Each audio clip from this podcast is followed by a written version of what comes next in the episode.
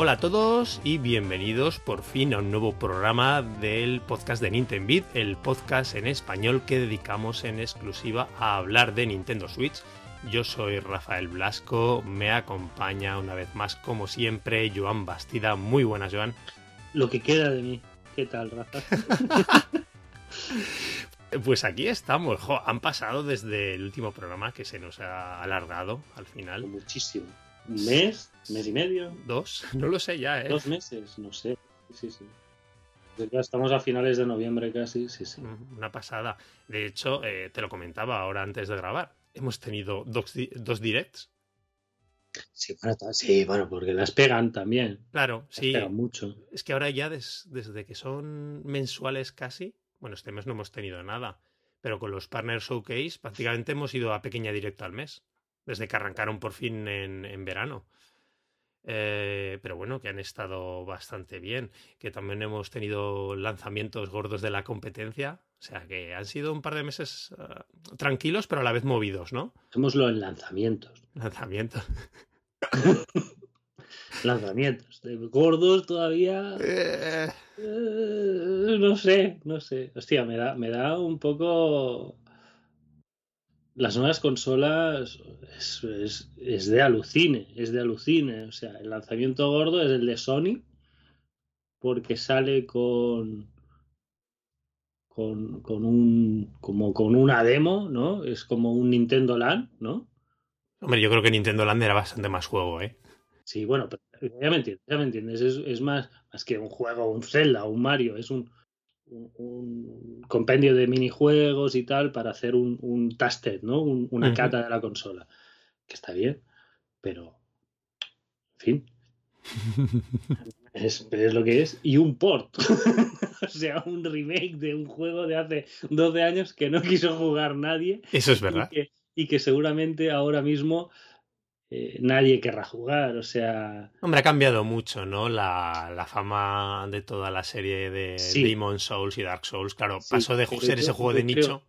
yo creo que Demon Souls, hay mucha gente que juega Dark Souls que lo va a encontrar obtuso de más. ¿Vale? Porque Dark Souls se, se fue refinando, ¿no? Y, y- y aquí este es como el juego grande, ¿no? De la consola de estreno de... Y, y mucha gente se lo va a comprar a ciegas y lo va a flipar. Y luego está el- la expansión, ¿no? Un DLC vendido como Ah, el, el Spider-Man. el, el Spider-Man. A precio reducido de 60 euros, ¿cómo te queda? Pensaba que eran 70 euros o algo el de todos estos. No, no, el juego, los juegos completos valen 80, Ah, vale. pero el Spider-Man sale a precio reducido 60. es como, tío, ¿dónde vamos? Y bueno, y luego Micro, que lo que quiere es vender suscripciones del Game Pass, ¿no? Sí, no sé, ya lo hablamos en el último programa. Yo es que el- la estrategia de micro, a ver, que ya se ha debatido mucho por ahí, ¿no? Sobre lo sostenible que es. Pero yo aquí lo que veo la gente es comprando suscripciones por, por cuatro duros. No sé, después si la gente se engancha, lo empieza a pagar mes a mes. Pero no lo veo nada claro, ¿eh? Ya veremos a la larga. Ahora, pues supongo que habrán hecho números, ¿no? Y hombre, especialmente Sony, ¿no? Que debe estar muy. Hombre, claro, los números, los números para Micro yo creo que son bastante fáciles, que es o no vendes nada de nada, o no vendes nada, pero colocas unas cuantas suscripciones y sacas dinero de ahí porque, porque el panorama eh, parece que va a ser ese, ¿no? O sea, eh, incluso la consola, aparte de no venir con nada nuevo, ¿no? Es como una Ubibox, ¿no? Tú, tú te ves los, entras en Twitter y tal, y todo el, todo el mundo está "Ah, Assassin's Creed, oh, Watch Dogs, tal. Y dices, "Bueno, ¿qué pasa, tío? Por favor. ¿Sabes? O sea, te has comprado una consola para jugar a Assassin's Creed. Obviamente no. La gente se la ha comprado por el Game Pass. Pero luego tienes que convencer a la gente de que se compre juego. Claro. Y no parece ser la intención de, la intención de micro, ¿no? Parece que es la intención es de meterte la, la suscripción, pero que la gente no compre juegos. Entonces parece una consola muy segunda consola, sinceramente. Mm, Yo creo que en la mente de la gente, en el sentir general, está esa idea. Y a mí tengo una cosa, lo que me preocupa tanto de ahí de Sony de micro es que si en el lanzamiento gordo de tus consolas no eres capaz de tener una línea con por lo menos una gran novedad o dos. En este contexto que están ellos, eh, de, como siempre, eh, de, costes de producción de los juegos exponencial, ¿no? Que es a lo que se exponen con su modelo, ¿no? De sacar máquinas cada vez más potentes, buscando eso. Eh, si para el lanzamiento no es capaz de tener juegos, ¿con qué ritmo van a llegar juegos a esta consola? Sobre, todo, para, sobre todo para ese gran público que exige ¿no? grandes producciones. Yo creo que que los multi llegarán bien a Xbox, porque en One ha, tenido algunos ports más, más polémicos, ¿no? Pero Xbox parece que es un maquinote que, alucinas, ¿no? Y que va a aguantar lo que le echen. Pero ahora, de toda la compra de estudios propios de, de, micro, que es muy bestia, que ya sabemos que esto, los planes de micro hoy son estos, ¿no? Eh, tener Obsidian, tener, joder, Zenimax, ¿no? O sea, que tiene Bethesda ahora mismo. Igual en un par de años se vende todos estos estudios. O sea, esto es así. Lo han hecho varias veces, ¿no? Es este, esta concepción de, de los negocios muy, muy americana, ¿no? Muy electrónicas también, es muy así. Bueno, en fin yo creo que Micro, si aguanta estos estudios propios, no van a dar un salto que los juegos se basen en el salto de potencia, ¿eh? sinceramente. Porque si tú basas tu estrategia en el Game Pass, quieres que el Game Pass funcione en Xbox One, en, en Xbox XSX y en PC, en un PC de gama media baja, media, media alta, no, puedes hacer que los juegos vayan al límite, ¿me entiendes? Sí, claro. Si tú aspiras a que todos, eso, todos tus juegos funcionen en tu plataforma, digamos, estrella, que es para lo que la gente la está usando y se está suscribiendo y tal, o sea, tú no puedes hacer un, un Skyrim que solo funcione en la X. Y si funciona en la S, es probable que funcione en la One. Y si ¿Me entiendes? O sea, mm. Mm, tú tampoco no creo que quieras unos estudios. Si tu, tu, idea es vender una suscripción, lo que quieres es echarle músculo a esa suscripción, ¿no? Con juegos propios que no tengan las demás. ¿Skyrim de qué año es, Rafa? Skyrim. ¿2012? ¿2011? ¿2012? O eso antes, te iba a decir. ¿Me entiendes? ¿Me entiendes? O sea, mm, han pasado ocho años, no ha salido ningún otro Elder Scrolls. No creo que la intención de Micro sea que salga un Elder Scrolls y no, vuelva a salir uno en diez años más, ¿me entiendes? Eh, no creo que vayan tan al límite. ¿eh? Yo creo que van a cambiar un poco el modelo de, de estas empresas de... Bueno, Obsidian sí que es un una empresa más contenida, ¿no? Y que saca juegos bastante a menudo de, no, no, no tienen un calado tan bestia. Pero no creo que hayan comprado todos estos estudios para que le saquen un juego cada, cada cinco años. lo que también está claro es que tampoco son de las que te sacan cada año y medio dos.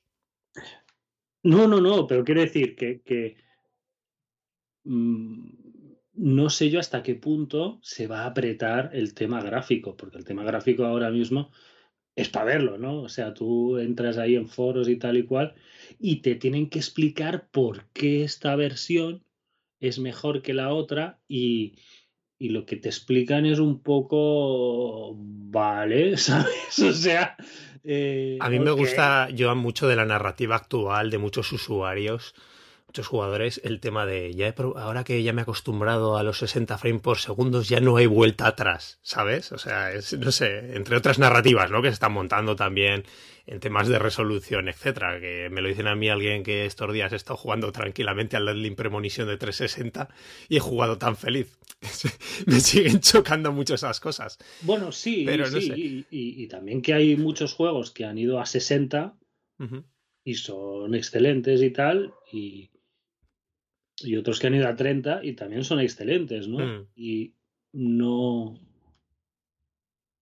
no sé, o sea, no sé, a mí me confunde, ya te digo, esta, esta nueva generación creo que, que se está llegando a un techo ya definitivamente en lo que hemos hablado tantas veces, ¿no? Que ahora el problema más va a ser de tiempo, presupuesto y personal. es que va a ser que no de potencia de máquina. O sea, ahora ya pueden hacer literalmente lo que les dé la gana. Lo que pasa es que tienes que tener el tiempo, la gente y el dinero para poder hacerlo, ¿no? Y entonces es, ¿qué quieres estar 10 años haciendo un juego? Pues a lo mejor no quieres estar 10 años haciendo un juego. Entonces, ¿para qué necesitas una cosa tan, tan, tan, tan, tan, tan bestia? Me confunde también los recursos que chupan ahora cada novedad, ¿sabes? Lo del ray tracing este, que no va a estar en todos los juegos, que el juego que lo tenga no lo va a tener todo el rato, lo tendrá en momentos puntuales y que si activas el ray tracing, entonces tienes que sacrificar otra cosa. Resolución, frame rate y tal, y dices, me cago en la mar, ¿sabes? O sea, me flipa, que lo, lo encuentro que creo que hay muchos usuarios, que está bien, la consola y dices, vale, tengo cinco modos de juego. Eso es un PC, tío. Eso es un PC. O sea, la, la, la, la filosofía de consola de tú tienes tu juego, lo pones, arranca y funciona. No, no, ahora tienes que mirar el modo rendimiento, el modo gráfico, el modo no sé qué. Hay mucha gente, tío, que o le das un manual o no se lo va a mirar. Igual la experiencia que saca no es la idónea, ¿sabes? O la que espera, o, o ni se entera de todo esto, o sea, no sé, no sé, yo veo todo esto y ya te digo, mm, si, si 2020 no fuera 2020. Sí, que se pueden entender muchas cosas, ¿no? Si, no, no, si 2020 fuera 2019, yo tendría la Xbox ahora mm. mismo, ese, ¿no? porque es eso, es un, un, caramelín, ¿no? De decir, hostia. Sí, es un caramelín. Sí, sí, sí, porque. No, no, que lo, que lo entiendo, ¿eh? Hay juegos que no llegan a, a Nintendo. O sea, yo con, con, con Wii 360 yo estuve súper bien. Es verdad que 360 ni se. O sea, está lejísimos ¿eh? de lo que, del panorama que pinta que pintan estas consolas de micro, ¿eh? Pero sí que van a llegar muchos juegos, muchos multis, algunos indies, ¿no? Que no quieren salir, por lo que sea, en Nintendo, y los vas a tener. Y entonces te haces el pago de 300 euros, que no es una barbaridad para una consola nueva, y los 10 euretes mensuales te quitan ese, hostia, 80 euros el juego, ¿sabes? O sea, que es muy bestia. Pagas los 10 euros, es una suscripción más, que ya estamos, digamos, habituados todos a, a ellas. Y, y, ahí está, de segunda consola, ¿no? Una consola en segundo plano de irte mirando a ver qué... Para jugar el relleno, ¿no? Básicamente. exactamente, no, o algún, algún juego que tienes ahí puntual, o voy a probar esto, ¿no? O sea, hay muchos juegos, por ejemplo, en Xbox. No me voy a comprar una Xbox para jugar esos juegos, ¿me entiendes? Pero para nada, gastarme lo que vale eso, 400, 500 euros, una consola nueva y 60, 70, 80 euros un juego de estos, ni de broma pero por 300 euros y 10 al mes, pues los vas probando. Eso sí, ahora, no, no, está, no está el horno para bollos, ¿no? Pero, pero vamos, sí, lo que es un modelo de me compro la consola y me compro los juegos, hostia, la veo súper gris esta generación, ¿eh? tal como aguanta. Sí, ya te digo, tengo mucha curiosidad por ver cómo va a evolucionar, porque no las tengo para nada conmigo. Hombre, a ver, una de ellas funcionará a tope, ¿eh? ya sea una o la otra. Bueno, Sony parece que ha arrancado súper, súper bien. Sí, sí, Se, se, esperaba. Tampoco, nos pilla por, tampoco pilla por sorpresa, ¿no? Por, por, desastre que pueda ser la línea de lanzamiento, ¿no? A ver, es que la gente se lo hubiese comprado igualmente con menos todavía, con menos oferta de juegos. nosotros somos, somos compra de día uno, ¿eh? También. Con sí, por supuesto. Mm, comprar una consola día uno es comprar el futuro de la generación. No, no estás comprando esa consola el primer día porque sale con tal juego. Hombre, en nuestro caso, ¿tú crees que no hubiese, si no hubiese estado ese, no sé, algo que te hubiese llamado la atención que lo hubieses cogido, que no hubieses esperado? Si hubieses tenido ese Breath of the Wild o cosas más experimentales. No, hombre, el, el, ejemplo es Wii U. Vale. ejemplos Wii U, ¿vale? Nos la compramos día uno y había Nintendo Land, New Super Mario Bros. y Zombie U. Ostras. Sí, están bien, Rafa, pero no te gastas 300 euros para jugar a eso porque te puede el ansia. Mm. Te puedes esperar a que salga un Zelda o un Mario. Mario, digamos, más, porque New Super Mario Bros. venía, que era ya el cuarto en, en tres o cuatro años, ¿te acuerdas? No, realmente el New Super Mario venía, que era el. eh, habían sacado en verano, seis meses antes habían sacado el de 3DS. Por eso, por eso cantaba, ¿no? Porque. Y, una, y un par de años antes el de Wii, ¿sabes? Es, en- en- era No, el- el el- tercero. cua- El de Wii ya Sí. tenía, el de ya tenía cuatro años, eh, o cinco casi, creo. ¿Cuatro No, tres, cuatro, tres años, 2009, Sí. 2010, no me acuerdo. Y cuatro años, Rafa, habían salido. Sí, cuatro. sí, sí. Y era como, por favor, que te comprabas la consola, era un juegazo súper bien, pero no te, no te moría el ansia, ¿sabes? De, oh Dios mío, otro New Super Mario Bros. No, está, no nos comía. No nos comía, nos podríamos haber esperado, pero es, es una compra a largo plazo, ¿no? Mm. Lo que pasa es que es eso, eh, ¿qué se dibuja? ¿Qué se dibuja en el horizonte? ¿A qué plazo? Es que no, yo no lo veo. Yo no lo veo. O sea, Sony ha sacado ya el de Last of Us. Yo es que no sé. ¿Cuál es el, cuál es el siguiente paso, gordo? Igual porque estamos muy desconectados. pero- Sí, puede ser. Pero a mí no me suena ningún gran nombre eh, para 2020, ¿no? Está el Cyberpunk, pero el Cyberpunk va a salir en todas las consolas, o sea, En fin. Oye, vaya movida comentábamos con el tema de los envíos de la pobre gente, ¿eh? Con, con las consolas, esto que se las estén robando. Que después. extraviadas, ladrillos dentro de la caja. Eso es muy poético, ¿no? Que pidas una de las consolas de estas y que te salga un ladrillo dentro. Es como, bueno, es lo que habías pedido, ¿no? Pero. eh, y además ese no se, no se, no tiene problemas de disipación de calor ni cosas de esto. Seguro 100%. Bromas aparte, ¿eh? Vaya, vaya historias. En fin, que tienen que. Bueno, eso también es el reflejo del ansia, ¿eh? Eh, no, Rafa, a ver, Sí, con, sí. con la Xbox no, ha- no ha habido no ha habido tocomocho de este, ¿eh? Es verdad. También dice mucho, ¿eh? Claro, claro. Con la, con la Switch, ¿te acuerdas? Que se perdieron algunos trailers de, de Switch. Ostras, sí, o robaron uno, ¿no? Sí, sí, sí, sí.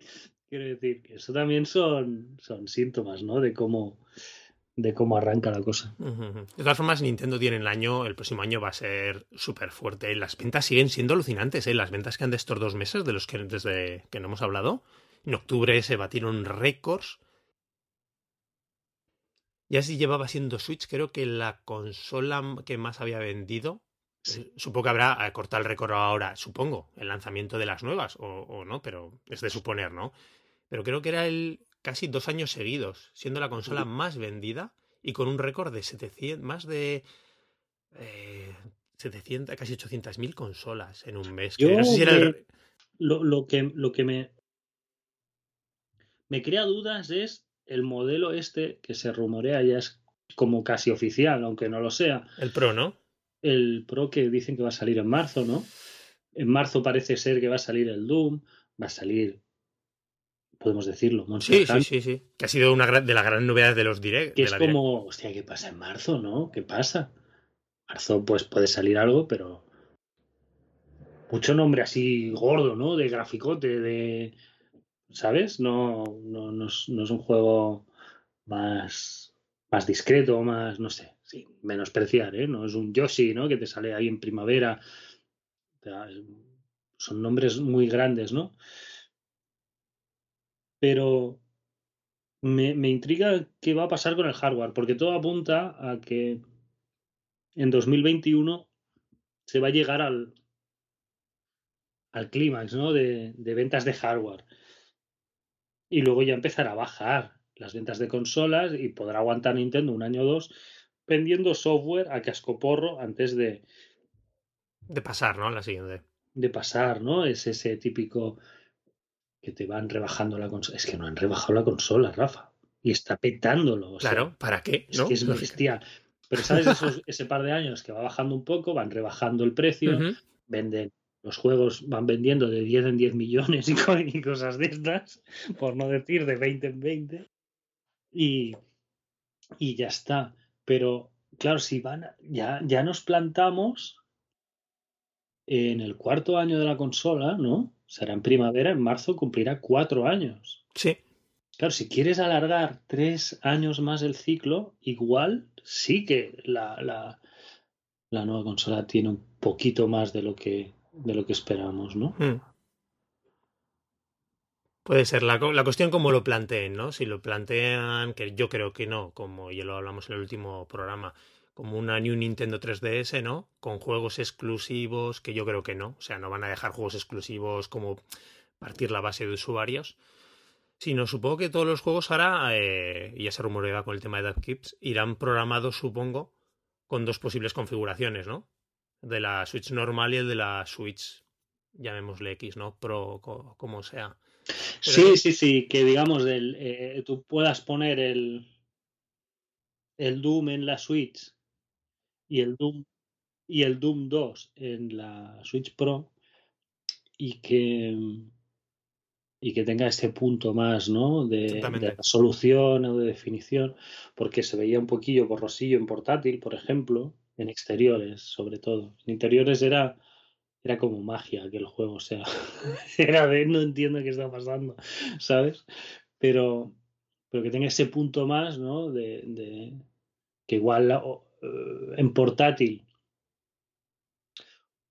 pase de ir a, a 500p, ¿no? O 540 a 720 y ya está. Sí, sí, exactamente. Y en el, supongo que en el dock a máxima resolución en vez de a 900, ¿no? Si puede ser, y cosas así. A lo mejor con algún efecto más, no, no, no lo sé. Yo la verdad, yo la verdad, tengo una, una tele que no es. No es una barbaridad, es una tele de 40, ni siquiera es de 42. De 40 justos, 1080. Yo he jugado a juegos a 720 no me he enterado mucho, la verdad. no me he enterado mucho, no he dicho, hostia, esto, ¿qué pasa? Cuando, cuando van muy al límite, entonces ya sí se nota. Pero si tardea, ¿no? Algún bajada de resolución a lo mejor sí que puede no, notarse. de Witcher, de Witcher se veía un punto borroso. Se veía un punto borroso. No sé si porque era bárbaro, ¿eh? Como se veía en la consola, porque, en fin pero se veía que la consola estaba sudando para, para sacar el juego. Para moverlo, claro. Y de forma estable, ¿no? Que también se agradece. Era un juego muy estable, muy robusto. Lo que pasa es que lo que hacían era sacrificar resolución y había puntos muy borrosos. Pero, pero por ejemplo, había quejas con el Dragon Quest y tal, ¿no?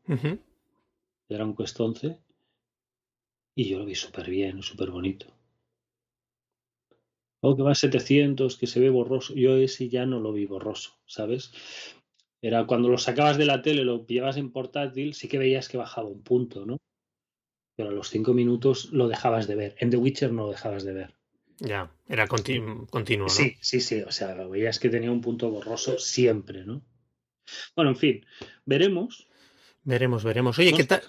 Eso que te iba a decir, que, oye, a ver, súper bien la presentación, ¿no? ¿Qué impresiones tú? ¿Qué impresiones tú? Que estabas ahí que no te quedaban uñas, tío. Pues sí, no, la verdad es que fue una sorpresa súper agradable. Tanto tiempo que se venía rumoreando el Monster Hunter exclusivo, bueno, exclusivo, eh, de consola por lo que parece, porque ya has visto estas últimas filtraciones de Capcom, ¿no? Que ha habido, que se han hecho un ransomware a los pobres y les han filtrado un montón de, de información de futuros planes.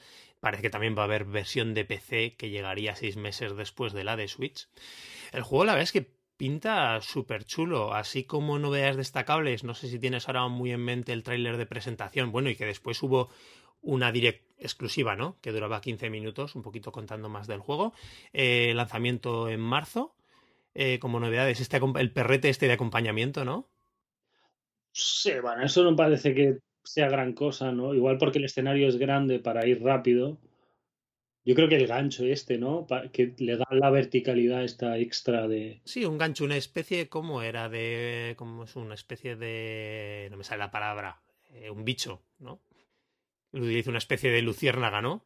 Que lo utiliza... Sí, sí, pero bueno, es un... como Spider-Man, ¿no? Te vas balanceando ahí, va tirando, piu, piu, piu, y se balancea en el aire para cruzar de un lugar a otro.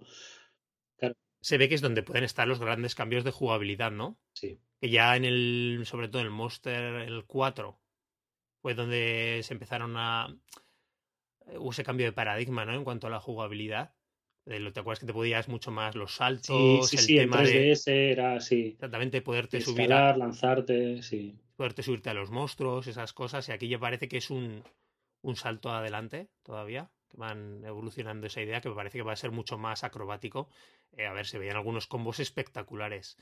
Eh, después, a ver, eh, artísticamente parecía muy, muy resultón. Hay, hay quien decía, oh, gráficamente muy potente.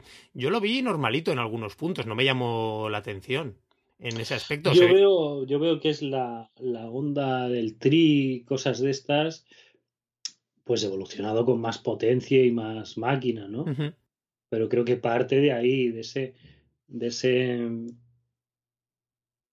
de ese punto no tan realista, ¿no? Como el World, sino más, un poco más fantasía, más de dibujos animados, por decirlo de alguna forma, que no tiene, no es cartoon, pero que sí que el modelado es tipo cartoon. O sea, esto le metes un cel shading y parecen dibujos animados, ¿no?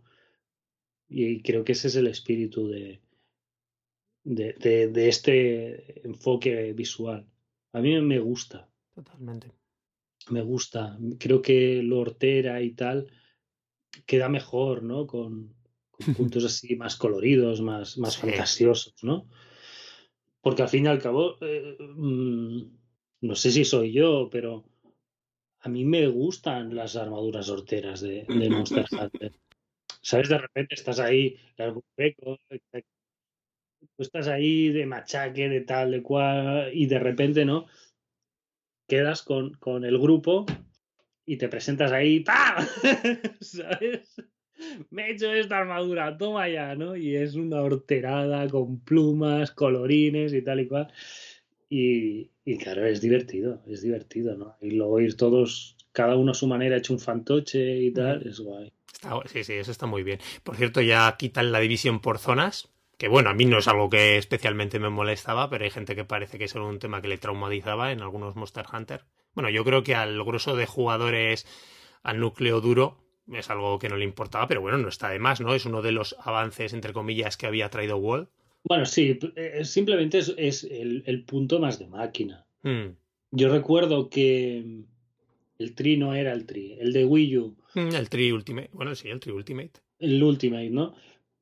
Que en Wii U el paso de zonas era un parpadeo. Sí. O sea, era tan rápido que, que decías, bueno, con un poquitito más de máquina, esto es del tirón. Hmm. ¿Sabes? Ya te lo, carga, te lo carga todo, ¿no? Sí pues, pues ahí está, ya está, no, no tiene más. Sí que parece que conserva un poco ese el espíritu igualmente, ¿no? De que hay como un patio de recreo con un par de pasillos, ¿no? Y ahí accedes a otro patio de recreo y, ir tirando así. Pues yo le tengo muchas ganas, Joan. Primero porque ya te vuelves tú ahora. Me fallaste en el, en el Generations Ultimate, que también lo entiendo, ¿no? Que el Generations está muy bien. A mí es un juego que me gustó un montón, le eché una pasada de horas, es un compendio, un, un, greatest hits, ¿no? De, los, de, todos los, de todos los Monster Hunter. Pero por eso también le, le faltaba ese, ese, pelín de personalidad. Claro. Y eso sí que lo eché de menos. Yo lo, lo, lo sentía, que no es así, ¿no? Pero bueno, la base gráfica era muy del, del Ultimate, ¿no? Era heredado de ahí. Con monstruos y pantallas del Ultimate y más cosas. Y dices, bueno, es que ya he jugado al Tri, he jugado a dos versiones, ¿no? Y ahora esta vale que sí, que trae más monstruos, más pantallas, más tal y cual, pero te sientes un poco que, que es la tercera vez, ¿no? Sí. Bueno, y del, y del Tri solo cogía parte, cogía del resto de más, pero lo que te digo, no dejaba de ser al fin un, un súper refrito, súper chulo, muy bien hecho, eh, corría muy bien gráficamente, a pesar de que tenía algunas cositas de, que pues claro que heredaba al final de 3DS, ¿no? Porque no dejaba de ser una, una reversión del título de la portátil. Pero bueno, y ya con este tengo, la verdad, muchas ganas. Primero porque es, es nuevo, ¿no? Tengo también ganas a ver, a mí, eh, sé que a la gente no, pero a mí especialmente sí que me gustan mucho los modos un jugador de, de los Monster Hunter, los modos historia. Entonces tengo ganas, es algo que, en el, que en el, en el Generations Ultimate no estaba tan presente o de manera que a mí no me entusiasmó. Eh, porque ya te digo, era como un poco pegote, ¿no? Entre todos los anteriores, ¿no? Haciendo una. Sí. Pero tengo muchas ganas. Eso sí que voy a volver a jugar contigo que me pegues con el martillo. O sea, eso está guay. Os voy a mandar a todos, ahora con precipicios incluidos, ¿sabes? Os voy a mandar a tomar por saco a todos. Oye, y no fue el, solo el Monster Hunter Rise. Eh, va a ser también el Monster Hunter Stories 2, que qué guay, que yo el 1, el de 3DS, lo tengo, eh, me lo compré para jugarlo, me jugué, la cuestión es que me jugué la demo, que la demo duraba 6-7 horas, entonces me gustó un montón, ya, bueno, lo quería igualmente para, para, tenerlo, pero no lo continué, pues por eso ya me crucé con otros juegos. Y fíjate que, se, que era guay porque la típico juego en que la demo, encima que las hecho horas, puedes seguir la partida cuando te pillas el, el juego principal e incluso mm. típico que te dan algún extra, ¿no? No me acuerdo. Que como ya te has pasado la demo, continúas la partida y además con estos extras. En Dragon Quest era, era así también. Y, y, y, pinta muy bien el, este, el Stories 2. El 1 estaba muy bien en 3DS. Sí que pinta bien, sí. A ver, era aquel un juego de rol por, por turnos, eh, utilizando, combatiendo con los monstruos, ¿no? Con ese toque también más Pokémon, pero estaba muy, muy chulo. O sea que esa direct que fue la de septiembre estuvo muy bien. Y después llegó la de octubre, Joan, que bueno, por lo menos nos dejó, por cierto, el Bravely Default 2, que ya para definitivamente para febrero del próximo mes, que reviendo la direct para el programa, ostras, mmm, me está llamando mucho de pillarlo, ¿eh? Yo, a mí no me, no me, no me llama esta saga, no. no. La toqué un poquito en, no sé. ¿En 3DS sería, en Brief Default? En 3DS, sí. Alguna demo, creo, o algo así. Puede ser. Estos realmente son los herederos de los DDS, no sé si te acuerdas, de los Heroes of Light. Sí que también eran así, que es este estilo, que son como los, son realmente Final Fantasy clásicos, pero con el estilo chibi, es como el, son como spin-off, no los llaman Final Fantasy porque la, lo que es la serie oficial va por otro lado, de gran producción, ¿no? Ya ha cambiado, pero son como Final Fantasy clásicos, totalmente. Pero pinta muy bien, me gustó. viendo el otro día, digo, ostras, que no me lo pillaré. Y, y, no va a ser porque no vayamos a tener juego en 2021, ya te digo. Los de la nueva generación supongo que se llenarán en, en Microsoft y Sony, pero nosotros vamos a tener un 2021 cargado, ¿eh? A mí una de las cosas que me gusta de, de Switch es cómo integra tantos tipos de, de catálogo y de juego, ¿sabes? Hmm. Como un juego así puede ser un juego importante. ¿Me entiendes? Ahora que decías esto de, de Final Fantasy con otros niveles de producción y tal y cual, que es como te sacan esto en PlayStation y se ve barato, ¿no? Pero en Switch aún sigue viéndose, aún se puede percibir eh, como en 3DS, ¿no? Esto era un juego tocho en 3DS. Claro. Bravely Default era, era wow, ¿no? Qué espectacular se ve en la consola, tal y cual. Y aquí no puedes decir eso, en, Switch no es lo más tocho que puedes ver en la consola, pero no, no desmerece, ¿no? ¿no? No se ve un juego menor. Totalmente. Y está, está muy bien. Yo es que estoy enamorado de esta consola, tío, la verdad. es que como para no, para no enamorarse, digo. que por comentar que vimos también en, la, en la, el, Partner Showcase de octubre, que por cierto es el último del año, ya no ha habido este noviembre y en diciembre. No sé si sacarán alguna presentación ya, yo no creo ya, a las alturas de año que estamos. ¿Crees que habrá en enero? Yo creo que en enero ya irán Sí, claro. En enero sí, ya pero ya este noviembre seguro y diciembre. Vaya de Navidad, ¿eh? Bueno, o sea, no sé. Yo es que, como decimos, tanto juego. ya, ya, ya, ya, ya. Pero mi juego de Navidad, permíteme, después de hacer la broma de Ubibox, mi juego de Navidad es, es el Phoenix Rising. Lo estaba, lo estaba viendo y que, poco me gusta. No sé, debe ser el personaje que me parece feo. El diseño de personajes me parece horror, o me lo parece a mí, ¿eh? Gustos personajes. Parece el. Eh, no sé, genéricos poco, ¿no? Así poco inspirado. este, este diseño de, de Actimel, ¿no? De serie infantil de, de Netflix es, es, totalmente así. Pero bueno, la cría está entusiasmadísima con este juego. Y, yo supongo que como cualquier juego de Ubi, pues no te va a volar la cabeza, pero te vas a meterle ahí 30 o 40 horas eh, tranquilamente, ¿no? Es el, el, ¿Sabes el estado mental este? Tú no has jugado muchos juegos de Ubi. No. No has mucho Assassin's Creed ni cosas de estas, ¿no? No. Te, mm, digamos, te absorbe un poco mentalmente, ¿sabes? Y, y estás como un poco catatónico Ajá. Pensando, "Mm, esto no es nada especial, pero luego le metes las 40 horas, ¿sabes? O sea, es un poco secuestro mental lo que te hacen. Tiene una técnica muy refinada y es lo que usan en, en todos sus juegos, ¿no? Pienso que son juegos como muy formulaicos en general, ¿no? Cuando definen ellos ya una franquicia, o sea, al fin y al cabo es, como por decirlo, es como ya un Lego a estas alturas, ¿no? Lego, salvo que salgan de la línea, llevan haciendo el Lego Star Wars desde que salió en los principios de los 2000, Sí. lo llevan repitiendo, ¿no? Con pequeñas variaciones, las diferentes franquicias, pero es un juego al final bien hechos, que están muy bien hechos, que te entretienes y los juegas y los terminas a gusto, pero que no te ofrecen muy Yo ya pocas veces. hace muchísimo que no juego ninguno de estos.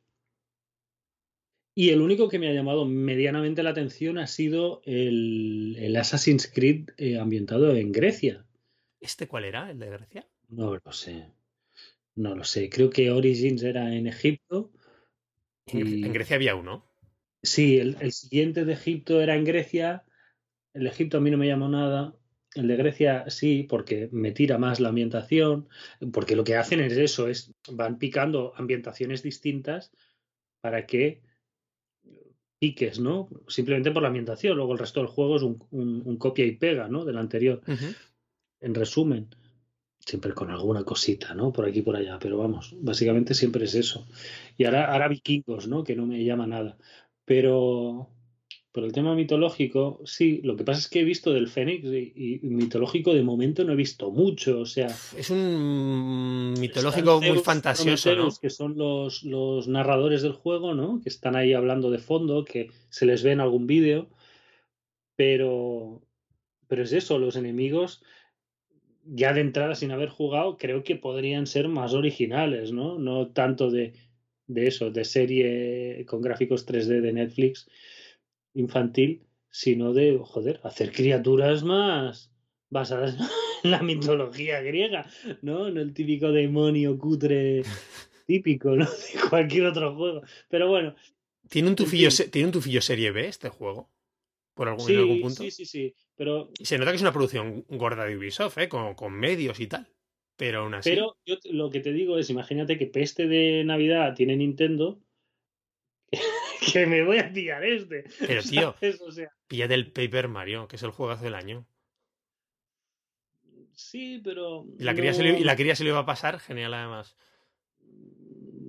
no, no, no me está volviendo muy loco el Paper Mario, ¿no? Y luego, pues eso, lo- el, el recopilatorio de Mario, pues está bien, pero pff, ya he jugado a, a, do- a dos de los tres, ¿no? Y uno de ellos un par de veces. Eso es un recopilatorio de los juegos clásicos, o sea, es Claro, un poco... el Pikmin, pues ya jugado a Pikmin, ya Claro. lo tengo en caja, ¿no? O Mm. sea, no sé, no sé. O sea, para mí realmente el fin de año eh, se basa en, en mi estrategia de rateo en el Black Friday. Eh, de poder pillar juegos independientes o, o alguna, alguna cosa más grande que, que me quedara en el tintero ahí, que esté muy rebajada y, y a ver. Bueno, está, la economía está para lo que está. Sí, sí, sí, sí.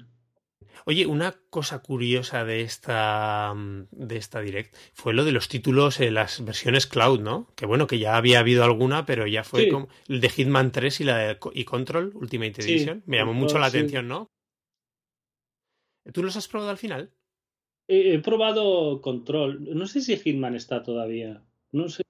No se puede probar, ¿verdad? No, creo que no. Probé Control y, y, y funciona bien.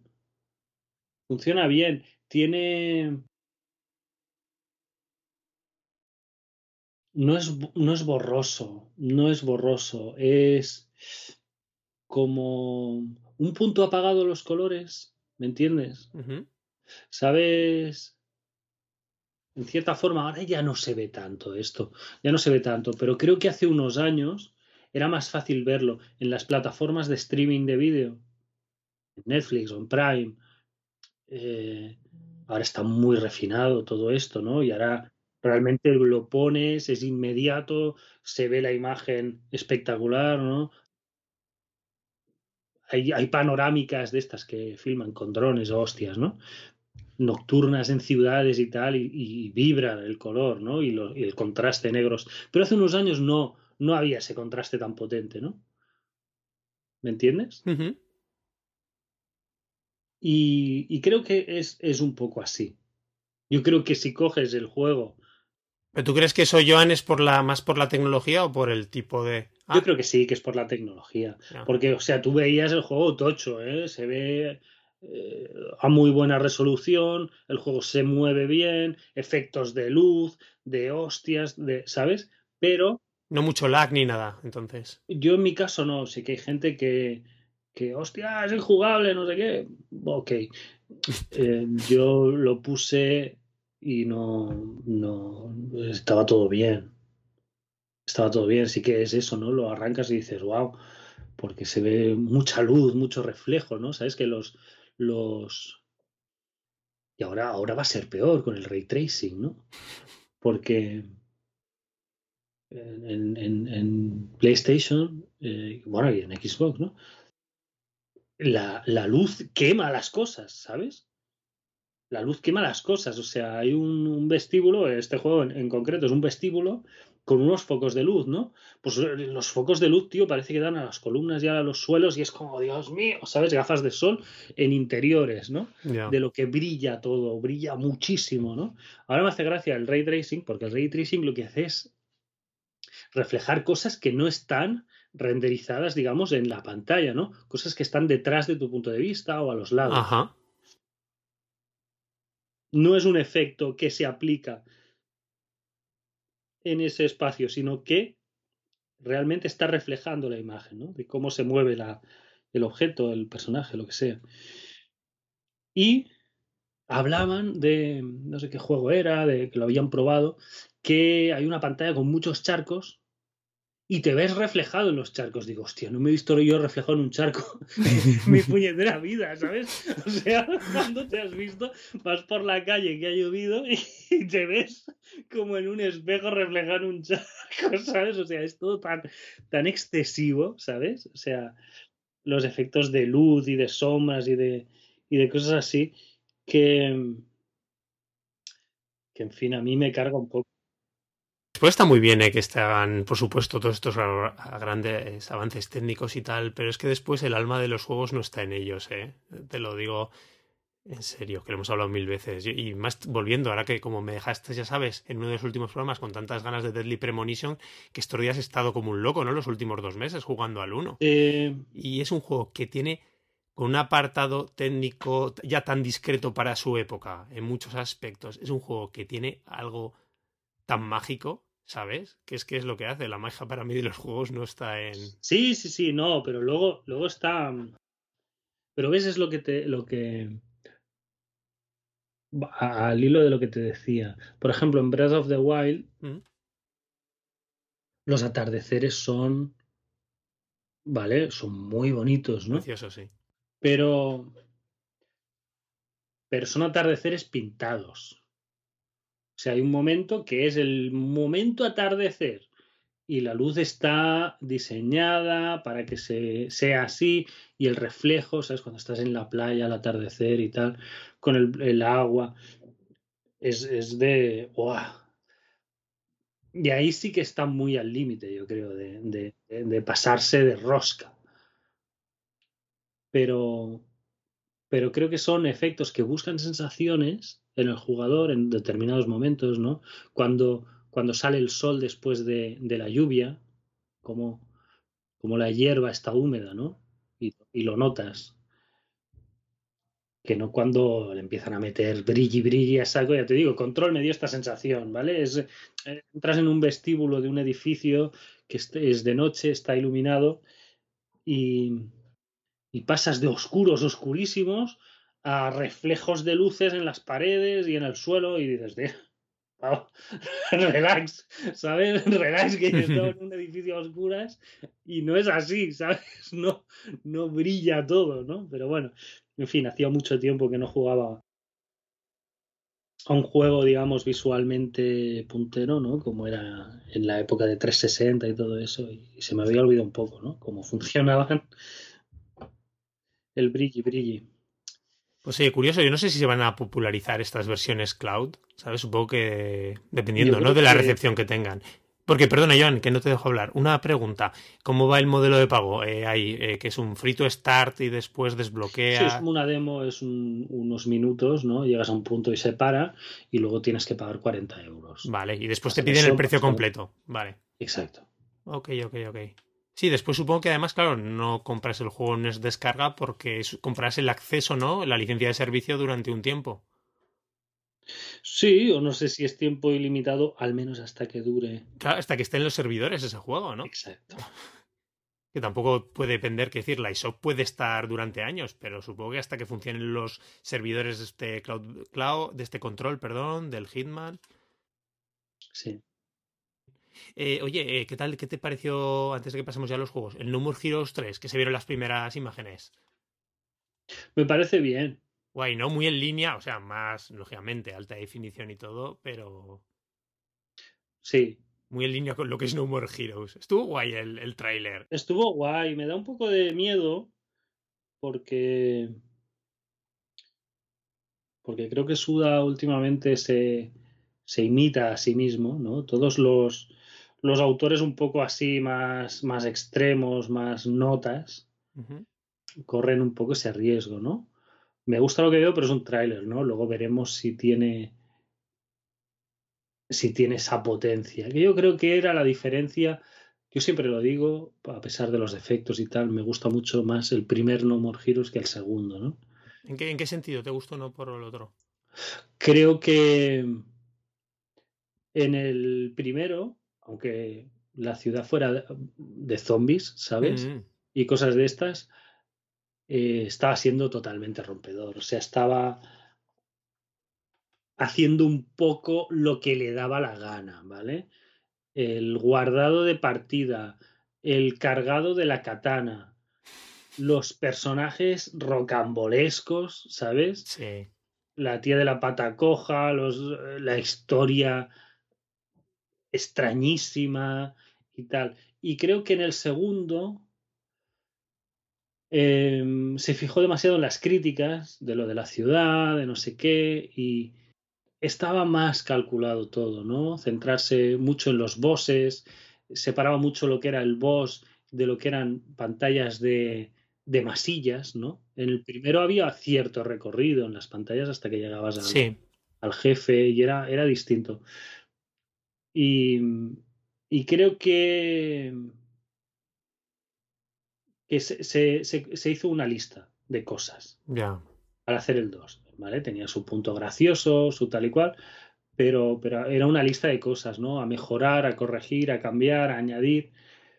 Yo espero que en este vuelva a querer hacer el, el subnormal en cierta manera, ¿no? y que salga lo que salga, ¿no? Sí, más, más, libre, ¿no? Poniendo lo que le apetece y no pensando tanto en el producto que espera la gente. Exacto. A mí en ese sentido, eh, Deadly Premonition 2 me gustó.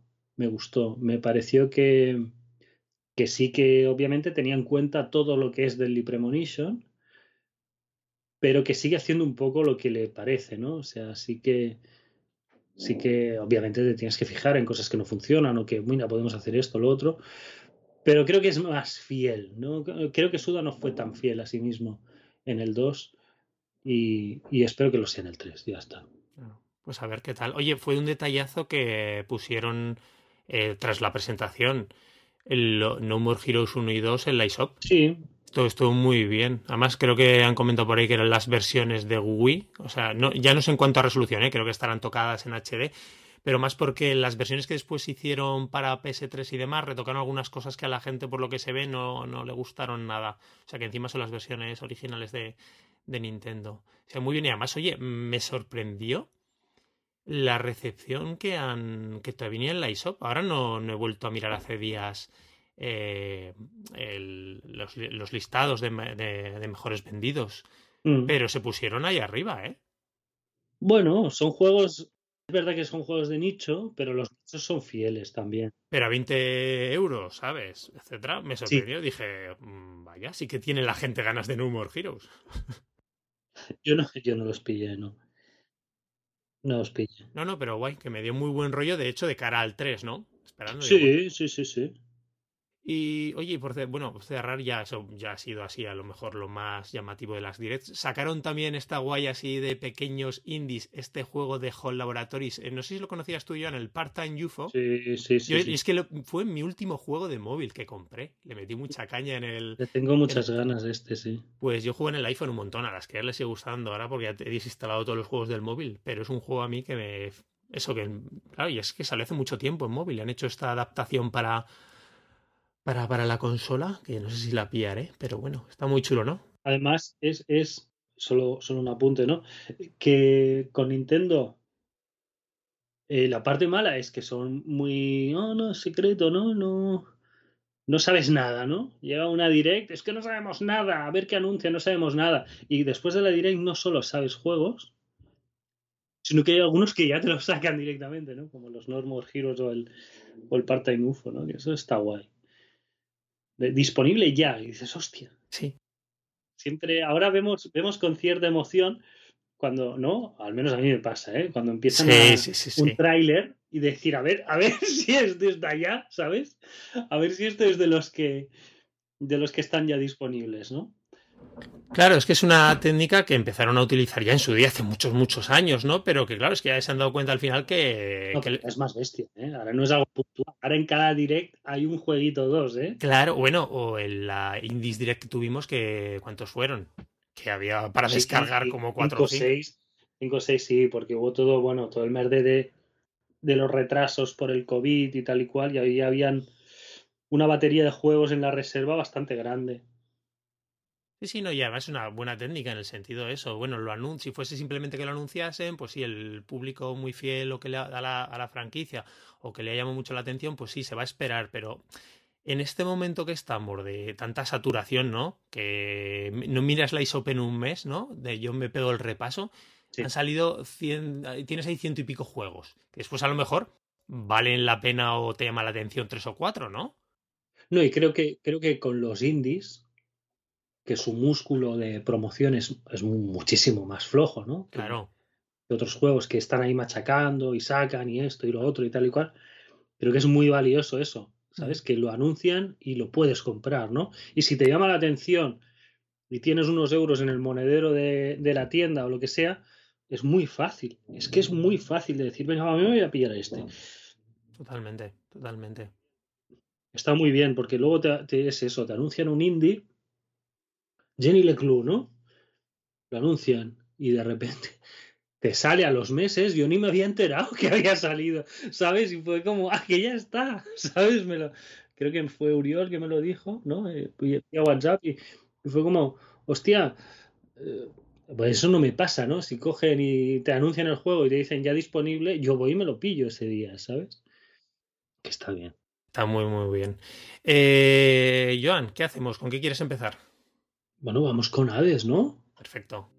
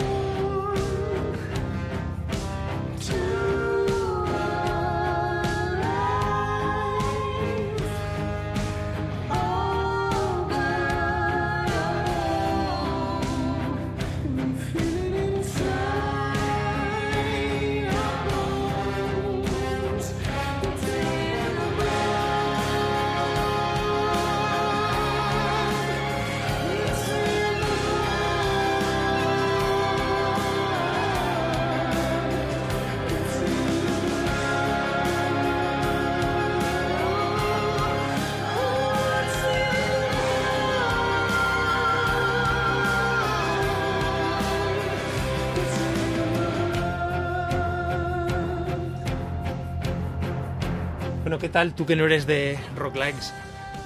Bueno, no, no, es que no sea de roguelikes, yo juego unos cuantos, unos cuantos. Lo que pasa es que eh, tengo que tener mucho espíritu y mucha onda de, para estar jugando un roguelike. Por ejemplo, a mí me llama mucho ahora Goner 2, pero vamos a ver, ¿sabes? Porque, porque sé que es un juego durísimo, eh, en fin, es muy chulo y tal y cual, pero, pero prefiero estar en un momento en que en que le saquemos el juego. Yo creo que con este fue fácil porque es un rogue para, para eso, para gente que no le gusta mucho el rogue. No digo que no le guste, pero que no le guste mucho, al menos, ¿no? Pero lo que hablábamos el otro día, ¿no? Que a la vez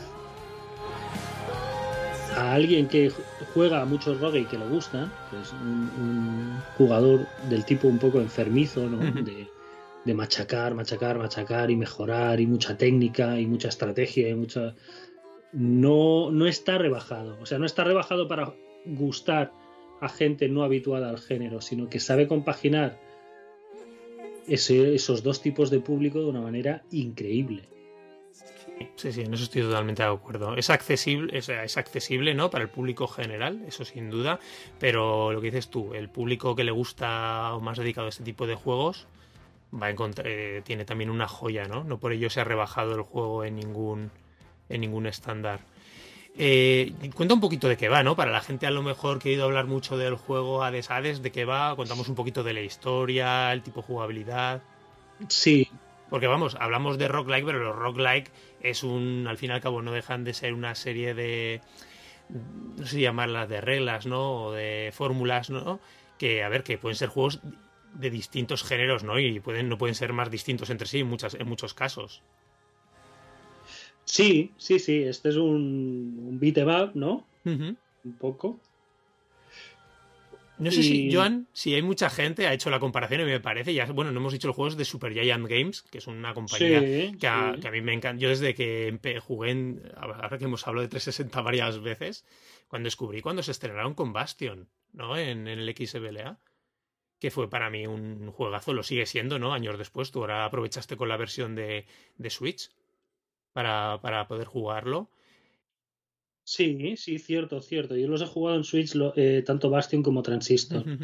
Y para mí es lo que dicen, esto es como coger como coger como Bastion, ¿no? Es el combate de Bastion en muchos aspectos. Y hacerlo rogue. Y hacer un roguelike con él. Sí. Bueno, sí, lo que pasa es que... Con sus muchas diferencias, sí. Exacto. Luego tiene un, un, aderezo en cuanto a enemigos, en cuanto a poderes, variantes y tal, que es, es arrollador, ¿no? Pero bueno, la base es eso, es controlamos a Zagreo, que es el, el hijo de Hades, el dios de, del inframundo, ¿no? De la antigua Grecia, los muertos, los espíritus. El infierno. En ese... Sí, sí, sí, bueno, pero el infierno tiene unas connotaciones, digamos, de, de pasarlo mal que que, el Hades no tenía, ¿no? Mm. No especialmente, ¿eh? había los que estaban puteados también. Sí, está por, por, capas, no por pisos. Exacto, exacto. Entonces es lo que se ve en algunos poemas griegos de aventuras y tal, es el camino inverso, ¿no? No es de alguien de fuera que entra en los infiernos, ¿no? Sino es uno de los infiernos que intenta, intenta salir, ¿no? Nos, nos encontramos con, con Cerbero, con...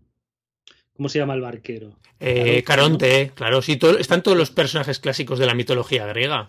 Unos, unos cuantos extras, ¿no? Que te encuentras ahí, a Aquiles, etcétera, ¿no? Mm. Y es el viaje de Zagreo que no puede morir, eh, porque es, no sé si porque es un dios o porque está en el Hades, ¿no? Y todo el mundo en el Hades revive eternamente. Y, pues en teoría es un dios, pero es una especie. Bueno, pero en teoría los dioses también podían. Sí, sí, no, no, no pueden morir. Lo que, lo que hacían era trincharlos y separarlos para que no, mm. volvieran a la vida. Pero, pero todos los que están ahí no mueren, ¿no? Siempre reviven. Es, eh, los que los enemigos con los que acabas vuelven a estar, ¿no? Cuando vuelves, aunque no sean un dios. Y entonces es cuando, cuando mueres, revives otra vez en el piso inferior, son cuatro, cuatro pisos ¿no? que hay en, el infierno, cuatro zonas, vas en vertical subiendo, y, y tienes que llegar hasta arriba, ¿no? La, la gracia, narrativamente, que es lo que yo creo que es lo que engancha más, que en un, en un rogue es muy difícil tener un, un desarrollo argumental muy profundo, porque Sí, para mí es el gran logro de este juego, ¿eh? sin duda. si te matan, empiezas de cero, si te matan, empiezas de cero, si te matan, empiezas de cero. Narrativamente este juego no empiezas de cero, es, continúas. Todos los intentos que haces es un paso más en la historia del juego, ¿no? De vuelves a hablar con personajes, te los vuelves a encontrar, tienen en cuenta que has luchado antes contra ellos, que has perdido, que has ganado, que lo que sea, ¿no? Y, y hay una relación entre Zagreo y varios personajes que es bastante interesante o graciosa o misteriosa y, y te va enganchando eso, ¿no? El, el, pequeño desarrollo que hay entre, entre cada uno de ellos, algunos de los enemigos, ¿no? Con los que Zagreo pues se enfrenta porque le están bloqueando el paso a, a, a seguir adelante, ¿no? Pero él no tiene ningún interés en, en luchar contra ellos porque sí. ¿No? Y, sí, y él, quiere, él ellos, quiere, escapar y ya está. Exacto. Y algunos de ellos sí que tienen un especial interés en luchar contra él, pero algo, algunos otros tampoco, ¿no? Simplemente les han mandado, ves allí a zurrarle a este y allí van a zurrarle, ¿no? sin, sin más. Y está muy interesante esto, ¿no? Porque al final le metes 30 o 40 horas y sí que estás repitiendo todo el rato y no te olvidas que estás repitiendo todo el rato, pero no tienes esa sensación de que, ¿sabes? Estás jugando otra, otra, otra, otra vez a lo mismo, lo mismo, lo mismo, sino que siempre te va aportando un granito más de unos diálogos, un, lo que sea, ¿no? Está súper bien es ese punto de fluidez en la historia que, sí. que, no había intentado ningún otro juego. Quiere decir, en muchos grandes roguelikes que ha habido está ese punto de, de evolución permanente del personaje, ¿no? De sí. mejoras que vas consiguiendo, también pequeños desarrollos, ¿no? Ahí es verdad que personajes que te vas encontrando. Pero claro, aquí la cuestión es que en cada intento de salir del inframundo, ¿no? Que bueno, aquí la, sobre todo es que tu padre Hades no quiere que te escapes, y te y manda toda la no y es lo que dices tú toda la guardia pretoriana llamémoslo así no para, sí. para que te detengan. Pero es esa continuidad de la historia constantemente no de es, es, es ese flujo que sí que es increíble narrativamente. Aparte después lo bien cuidado que está. O sea yo decías tú 30 o 40 horas yo me estoy acercando a las a las 100 eh, sí, todavía sí. me tengo que encontrar un diálogo que se repita. Y no paras de hablar con la gente con los dioses cada vez que te dan un poder, con cada uno de estos secundar personajes secundarios, ¿no? Que te echan una mano en el camino. Sí. Con mejoras. Con los propios personajes, el, el hub central del juego, ¿no? El palacio ahí del inframundo en el que estás, que se va abriendo, como siempre, que va mejorando, etcétera, pero que está poblado por muchos personajes, que con cada vez nuevas historias, historias que van evolucionando. Es que es una pasada. Y realmente es que, a ver, el juego en sí sí que tiene un momento que llegas, que ves el final, pero es que incluso así sigue evolucionando el tema, ¿sabes? Hace un nuevo planteamiento. Sí, sí, sí. Para justificar que vuelvas a jugar una y otra vez. Hecho, y lo decimos, ya no es el tema ya de la evolución, de que tu personaje sea más fuerte, que lo es, ¿no? Porque juegas, consigues mejoras, consigues mayores poderes, lógicamente más está un gran. Bueno, eso lo hacen muy bien muchos. Los rock, rock buenos es lo que hacen, ¿no? Que miden muy bien la evolución, ¿no? Que te sientas, lógicamente, en las primeras partidas te cuesta un montón. Y a lo mejor una vez ya que llegas al jefe, ¿no? Vas a ser capaz de llegar de forma continua. Con tus nuevas armas, haciendo usos de los poderes. Claro, es que, o sea, la evolución no hay, hay, hay como varias escalas, ¿no? Y varios planos. Hay muchas capas de evolución del personaje. Yo creo que hay una que es el tutorial, uh -huh. que simplemente el juego está capado. El juego está capado. El nivel de vida es muy bajo. El, eh, no tienes vidas, ¿vale? No tienes. No puedes revivir, ¿no? Exacto te faltan muchas cosas que son súper, súper, súper básicas, ¿no? ¿no? No estamos hablando de un poder que haces no sé qué, no, no, no. Es algo de que a la que te meten cuatro tortas te mueres. Pero eh, con eso lo que, lo que te está forzando el juego al principio es a que no te acomodes, yo creo. Que no te acomodes ni con un arma ni con un, una serie de los poderes temporales, ¿no? Que cada, cada vez que, que empiezas una partida hay unos dioses que te vas encontrando y te otorgan un poder, ¿no? Bueno, te ofrecen tres poderes normalmente y tú eliges uno de los tres, pues que las, la espada tire rayos, ¿no? Pues que cuando me, me ataquen le hagan daño de no sé qué, ¿no? Y cosas de estas. Eh, cuando tu personaje es tan tan flojo, mueres mucho al principio, muchísimo, porque es eso, es que no te da ni tiempo, estás descubriendo cómo funciona el juego y, y tienes poca vida y una sola vida, ¿no? Y prácticamente ninguna habilidad especial más allá de las que te dan los dioses. Sí, y encima tampoco hace... te enteras mucho cómo funcionan, ¿no? Al principio, exacto, no sabes. Exacto, pero lo que haces es que en las cinco o seis primeras partidas pruebas un montón de poderes de los dioses. Porque es imposible que aguantes mucho, ¿sabes? Y una vez eh, tu personaje tiene empaque, ¿no? Que tienes la segunda vida, más que la, una vida extra cuando tienes dos, luego ya llegas a tener tres, tienes cierto nivel de vida y un par de vidas, ahí ya sabes de qué van los poderes, ¿no? Y ahí es cuando das tú un salto cualitativo, ¿no? Cuando tu personaje puede aguantar un par de batallas duras y ya sabes un poquito qué te conviene más, ¿no? Porque creo que un acierto es, y eso debe ser un trabajo infernal, este juego creo que ha estado en, en Early Access bastante sí, tiempo. Mira, tengo aquí las notas. Empezó tras Spire, eh, tras el anterior juego de Super Giant Games, eh, se empezó a desarrollar el juego en 2015. Y después llegaron, empezó en Early Access, como tú dices, y llegaron, han tardado tres años en llegar a la versión 1.0.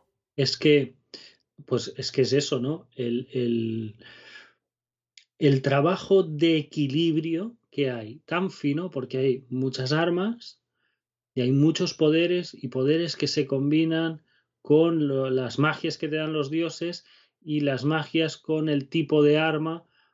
No hay un poder malo, no hay una magia mala, es cómo se combina con lo que estás llevando en ese momento. ¿No? Hay una, uh -huh un, una magia de los dioses que o un don, ¿no? Te dicen un don. Bendición. Una bendición, sí.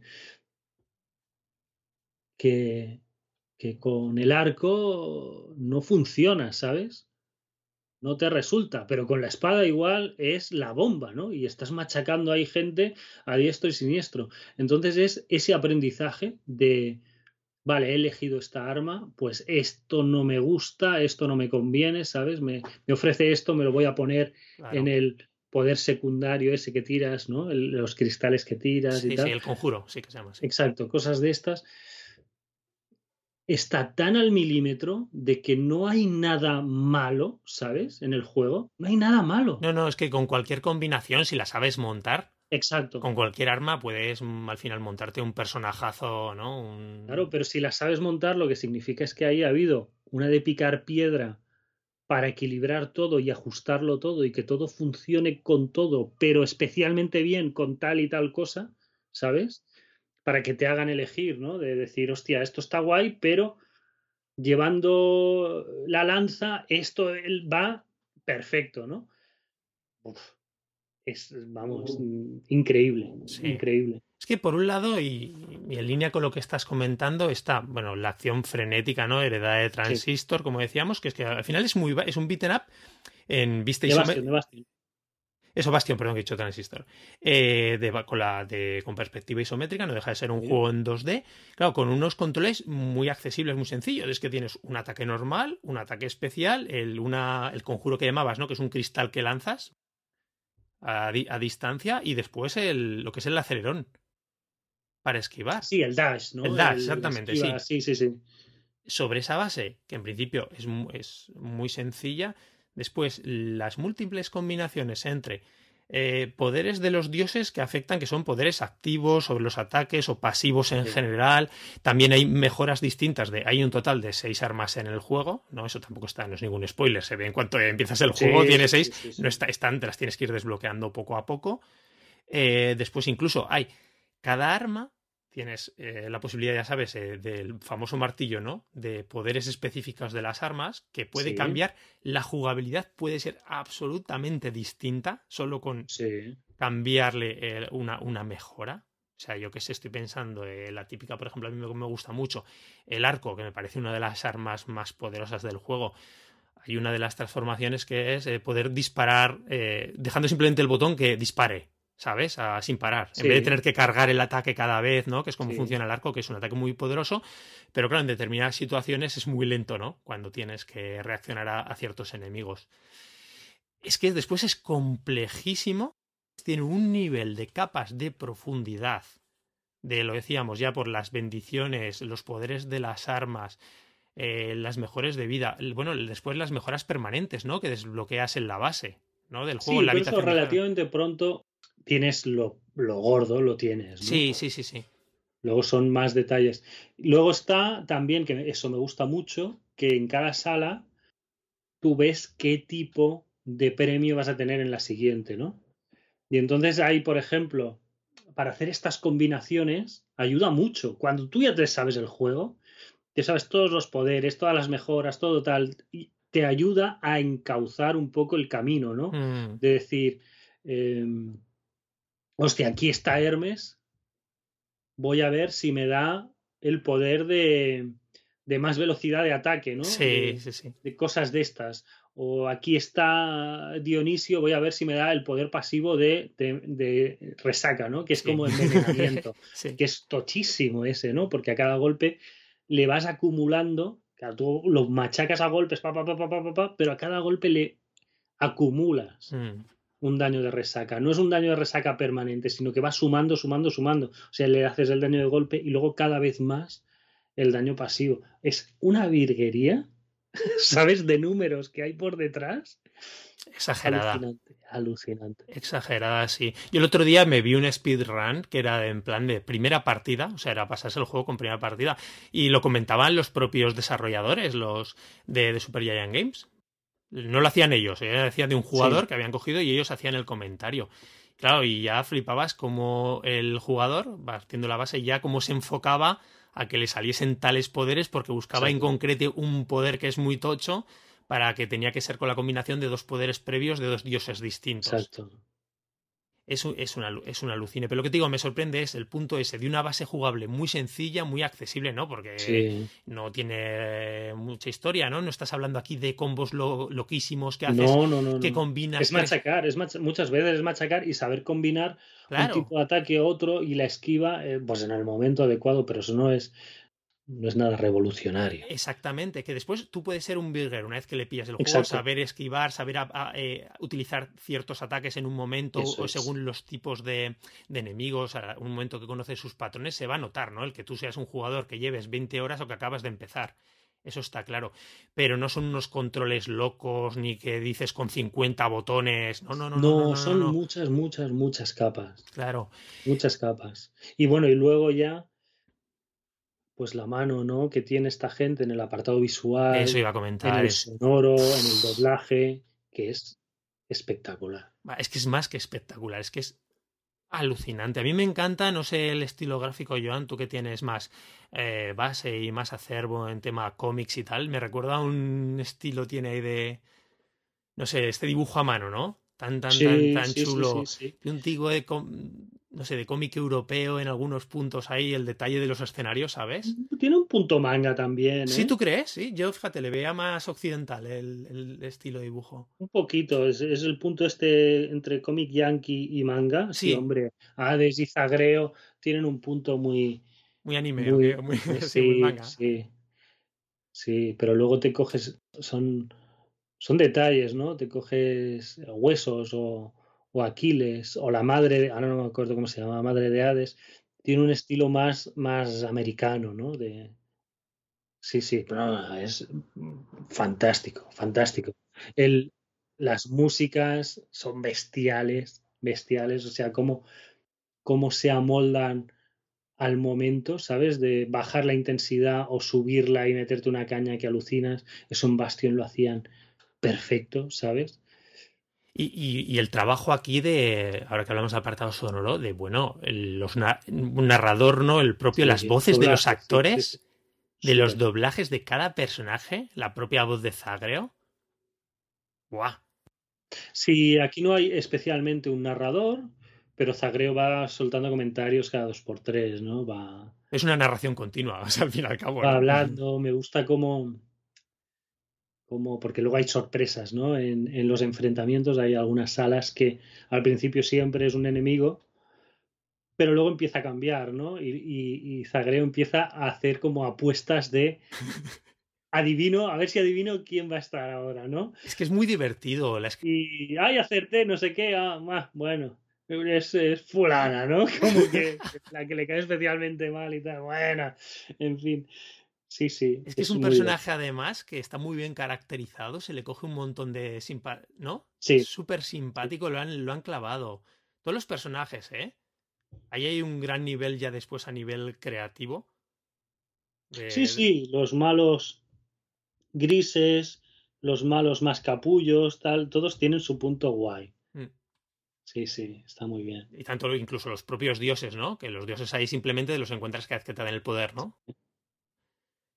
Los piques que hay entre dioses, eso está muy bien sacado de, lo que es la mitología griega, ¿no? Sí, sí, hay sí. momentos que si, si eliges un poder de un dios que sustituye a otro, el otro se enfada y entonces te manda eh, hordas de enemigos y cosas de estas, ¿no? Está súper guay. Mm. Y después la historia es muy chula, que no deja de ser una historia familiar, personal, ¿sabes? Un conflicto de base que tiene mucha amiga. Tienen mucha, mucha amiga. ¿Y ya tú, Joana, y que te atascaste un poco con el jefe final? No, un poco no, me atasqué muchísimo. Muchísimo. Llegué unas 20 veces, tío, y no, y no podía. Que es curioso que a mí me pasó en un jefe anterior que me volvió, que después ya me, después me lo pasé y me lo paso continuamente, pero eso que te atascas en uno no era para tanto. Y después llegué a donde tú y mira, a la primera, a la segunda y, y sí, me sigue matando de vez en cuando si a lo mejor no voy con mucho cuidado o no llevo una combinación muy potente. Sí, eso siempre, eso siempre va a pasar. Eso siempre va a pasar. Como, como te salgan mal unas combinaciones de poderes y estés un poco tonto y te despistes y tal, sabes que sobre todo es cuando llegas, cuando pierdes tontamente alguna vida en el camino, porque en los jefes puedes perder alguna vida. Sí.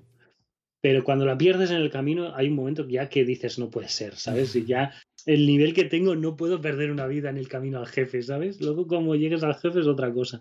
Pero cuando sí, pierdes de camino a la hidra, pierdes una vida y dices, me cago en la madre, ¿qué está pasando? ¿no? Y ahí esa partida ya, ya se tuerce. A mí es un juego que, fíjate, es, no es especialmente difícil. Yo creo que lo han hecho suficientemente accesible para cualquier jugador con más o menos habilidad pueda llegar, ¿sabes? A pasarse a todos los jefes y llegar varias veces y ver finales y demás. Pero es incluso un juego que, bueno, a ver, habrá gente muy máquina, ¿eh? Por ahí, no lo dudo. Pero a mí, que después de muchas, muchas horas controlando mucho, habiéndolo yo pasado muchas veces, eh, nunca me puedo descuidar, tampoco. ¿Sabes? Tampoco puedo ir en plan, en plan aquí voy arrasando y esto es darle un botón y, ostras, tengo que seguir yendo con mucho cuidadito. Además que eso, que decíamos, que lo grande de este juego es la variedad completa, coño, que es que llevo, no sé, decenas y decenas de horas y me sigue sorprendiendo. Me sigue sorprendiendo un encuentro que no me espero, algún jefecillo nuevo, alguna cosa que le añado yo para cambiar los temas, algún poder que siempre. Es que cada partida es tan, tan, tan, tan distinta de la anterior, ¿sabes? Sí, es que es chulísimo. A lo que decíamos, el toque de las armas, de las. Son seis armas, pero ostras, es que el estilo de juego entre una y otra. Sí, luego las evoluciones entre comillas. Claro, es que son juegos distintos, Joan. Te cambia cómo funciona esa misma arma, ¿no? En la evolución, ya no. El, el, ataque con tal botón ya no hace lo mismo que antes, hace otra cosa, ¿no? Y te tienes que volver a adaptar. Es, es, es muy bestia, sí. Es, que jugar con un escudo, que jugar con los puños, que jugar con el, ¿sabes? Con la metralleta, digamos, eso del cañón. Es que son es totalmente distinto. Es una pasada de juego, realmente para muchos es el juego de, 2000, de 2020. Mm, sí, yo creo que Además, como el juego, este 2020 ha ido tan, tan flojo, ¿no? En general. Ostras, pero hemos tenido tantos juegos. Ya lo hablaremos, ¿no? Sí, espero que hagamos programa de final de año, pero. Jo, yo miro, lo miro para atrás y ojo, juego al Hades, que es un juegarraco espectacular, además exclusivo de la consola con PC, ¿no? Que mira, eso no lo. No, y dudo por ahora que salte a las otras consolas en una buena temporada, porque ya. No, no ha salido. En que van o no. Y, además han dicho que Super Giant Games, que son equipo pequeñito, claro, es que además. La cuestión no es que le esté casando muy bien a la consola. A ver, yo creo que es un juego que casa en cualquier consola, ¿vale? Tampoco es una cosa que en Switch está genial también jugarlo, que por cierto en portátil corre el juego perfecto, se ve fantástico en portátil, es alucinante, ¿eh? ¿eh? ¿Qué te iba a decir con esto? Así que aparte, es que no es que ya lo haya petado a nivel de críticas, de recepción. Es que llevamos tres, que llevamos dos meses desde el lanzamiento, dos meses y pico. Es que sigue en la, en la ISOP constantemente en número uno y dos. Se están hartando a vender en la consola. Están manejando unas cifras que, yo entiendo que tampoco tengan prisas. Lo están petando aquí, ¿sabes? Exageradamente. Con una consola que encima no deja de crecer en base de usuarios.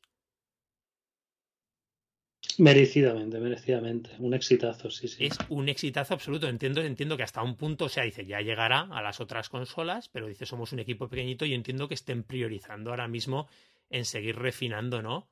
La versión de, de PC y Switch. O sea que que por encima es una pedazo exclusiva genial.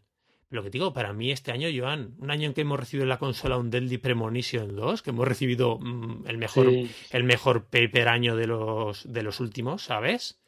Que también hemos recibido este Hades, que, que, juego se me está olvidando ahora, que iba a decir el anime, que tenemos un Animal Crossing también bestial, 2020 Sí, sí, sí, sí. lo, veo En, lo veo en, perspectiva y digo, sí, es verdad que se nos ha quedado ese bombazo en Navidades. El bueno, no hemos probado tú y yo, supongo que lo probaremos ahora con las crías, el Mario Kart Live, ¿sabes? Que debe ser una. Sí, sí, pero quizá lo que falta es. Sí, el cierre espectacular, ¿no? Ese Zelda que espectacular, o más bien em, juegos más de fondo. Más, ¿sabes? Yo creo que con un par de juegos más tipo Paper y un bombazo más. Porque no te has querido comprar que nos lo tenemos que pillar el Sakuna, que tiene una pintaza que acaba de salir. Tiene, una, tiene una pintaza el juego. Además lo está petando, ¿eh? En Japón ha vendido súper bien. La recepción aquí parece que en Occidente está siendo muy buena. Para que es un juego de estos, lo que hablábamos, que en la que en las otras generaciones parece muy, muy, muy menor y aquí no lo es tanto, ¿no? En la consola. Esa producción de tipo medio, así. 2020 la gente lo ve como un error de año desastroso y a mí me yo creo que yo creo que un poco un poco sí Rafa un poco sí. O sea si tú piensas además si piensas que muchos de estos juegos de otoño de Nintendo hmm. estaban para salir en primavera sí, sí sí totalmente. O sea que los pararon y los sacan ahora pues qué iban a sacar ahora se lo están guardando todo lo gordo tío. Bueno en fin es igual esto va como Oye, pues eso, Hades, 25 euros, super, ¿no? El iShop, Super Giant Games, un juegazo para además meterle seguramente el que sea el juego del año en la consola y no solo en la consola, sino fuera de. sí, sí, sí, sí, sí, tiene muchos números, sí. Deja un roguelike, después no tiene tantas cosas de especial, pero lo hace. De verdad, lo hace tan, tan, tan bien, trae sus cosas, especialmente ese tema, yo creo que lo hemos dicho ya varias veces, el tema de la historia, eso yo creo que no lo ha hecho ningún roguelike saber enlazar cada partida nueva, en que no piense que estás volviendo a, repetir por el hecho de repetir, sino que estás siguiendo el juego directamente, que es una línea continua, más que una vuelta. Sí, sí, no es como en Into the Bridge, que en Into the Bridge se supone que viajabas en el tiempo, ¿no?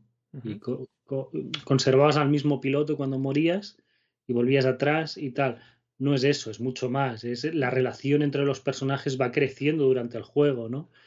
Va cambiando y es espectacular lo que han hecho. Es un trabajo increíble. Ningún roguelike, y los ha habido grandes, ¿no? Los grandes del género, de Binding of Isaac, últimamente la consola hemos tenido Enter the Gungeon, que es también un juegazo, Dead Cells, y me estoy dejando un montón. Hay grandes clásicos de roguelikes. No he visto ninguno que haya conseguido ese punto. No, te pueden justificar por qué vuelves a empezar, pero no hay un desarrollo. Y aquí sí lo hay, está muy bien. Pues súper recomendadísimo. Joan, como vamos tarde, no sé si quieres dedicarle unos minutos a algún, sí, sí. a Jenny Leclub. Vamos a hacer un Jenny Leclub, sí.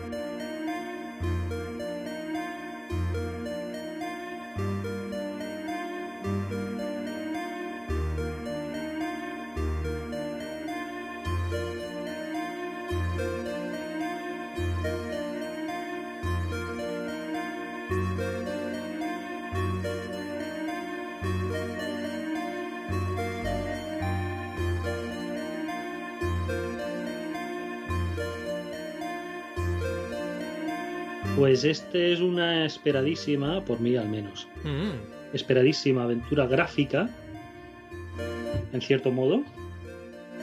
Es una aventura gráfica, digamos, con de estas con vocación accesible. o sea que los puzzles no, no, te vas a romper la cabeza, ¿no? Muy facilitos, muy facilitos. Entonces, eh, he encontrado varias varias pegas. Eh, las virtudes son bastantes, ¿eh? Pero he encontrado varias pequeñas cosas que no me han gustado mucho. Una que es que es episódico. Yo no tenía ni idea. No sé si esto se sabía o no. Pero es episódico. El, el juego acaba con un cliffhanger y ahí te dejan, ¿sabes? y es como, hostia, espero que esto esté avanzado porque el desarrollo lleva como cuatro o cinco años, ¿verdad? Desde Lo tengo aquí, mira, le empezó una campaña Kickstarter en 2014. Yo me acuerdo que para 2015-2016, ¿te acuerdas? Que ya se anunció. Iba a salir en Wii U, tío. En Wii U. Iba a salir en Wii U, ya ves, hemos llegado a 2020, ¿eh? Ojo, cuidado. Septiembre de 2019 salió por primera vez en, ordenadores. Sí, en otoño pasado, pero es muchísimo tiempo. Es muchísimo tiempo. Bueno, yo espero que no tarde mucho la secuela. Bueno, la secuela, segunda parte. Eso no. fue un poco cortarrollos. No es que sea especialmente corto, ¿eh? Yo creo que las, las 15 horas te las dura, ¿eh? Ah, pues es larguito entonces. Sí, sí, sí, sí, sí. Mira, si quieres, déjame que le eche un vistazo mientras. Tienes que contar de qué va, que es la gracia y el personaje y todo, que es este de Jenny Leclue, Detective. Sí, es. Eh, es un poco, es una, es como una novela juvenil, ¿de acuerdo? De misterio. Como las Nancy Drew, ¿no? Típicas de. Mira, más de, más de 10 horas, más de 10 horas. Sí, es como, bueno, sí, una típica novela. Novela juvenil de detectives, ¿no? Es una niña muy repelente, es una de las gracias del juego, es como ver cómo va evolucionando, es muy rancia, Jenny, muy rancia. ¿En qué sentido? A ver. Muy, muy creída, muy. Muy estirada. Muy prejuiciosa con los demás. ¿Sabes? Tiene una relación un poco extraña con varios personajes del juego que luego va, va evolucionando. Eso está guay, ¿vale? Es, eh, con la prima, la prima que es una pija. Eh, en fin, con cierto complejo que tiene y, ciertas inseguridades y, bueno, se va limando eso poco a poco. Está muy guay. Es, el punto narrativo es el principal del juego, ¿no? Es una historieta bastante graciosa, pero es una historieta un poco extraña porque a la vez es como que estamos fuera de la historia, ¿no? Y vemos al escritor de la propia historia ah. cómo va tomando las decisiones de, la historia y cómo nosotros, digamos, guiamos un poco cómo va a ir ese desarrollo, ¿no? Eh, algunos puntos de la historia, a él lo está presionando la editorial porque dicen que sus libros está pasado de moda, ¿no? Que eso ya no se lleva, que es todo muy blanco, ¿no? De, em, el misterio de la tarta desaparecida, ¿no? Y tal, y esto ya estamos aquí en siglo XXI tienes que empezar a matar a alguien, ¿no? Y el tío, oh Dios mío, ¿qué me dices? Entonces ahí se pone un poco más negro, ¿no? Y más tremendo. Y, y compagina estas dos líneas con bastante gracia. No sé hasta dónde va a llevar, porque hay, hay algunas decisiones que tomas que se reflejan. No sé si luego con el juego completo habrá cambios notables ahí, ¿sabes?